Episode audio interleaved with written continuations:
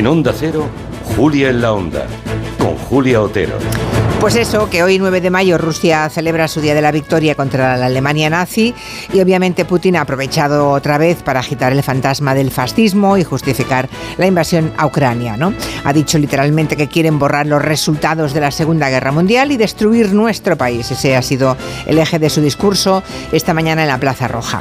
Precisamente de los estragos de la Segunda Guerra Mundial y con propósito de uh, vacunar al continente contra futuros enfrentamientos, nació aquella histórica, muy histórica y muy importante declaración Schuman, que es la otra gran efeméride de este día. Hoy 9 de mayo también se celebra el aniversario de ese primer gran acuerdo que sentó las bases de la Comunidad Europea y que tenía como objetivo poner en común, por ejemplo, la producción de carbón y de acero.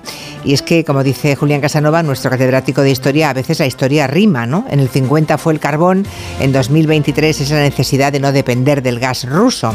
Así que vamos a aprovechar la doble efeméride sobre el Día de Europa en el tiempo de gabinete y vamos a reflexionar en torno a eso, ahora que falta poco ya, muy poco, para la presidencia española del Consejo de la Unión. A partir de julio ya saben que España preside esa unión.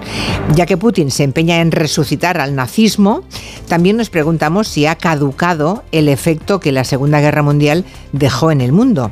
Aquella vacuna para la desnazificación da signos evidentes y preocupantes de haber perdido ya su efecto.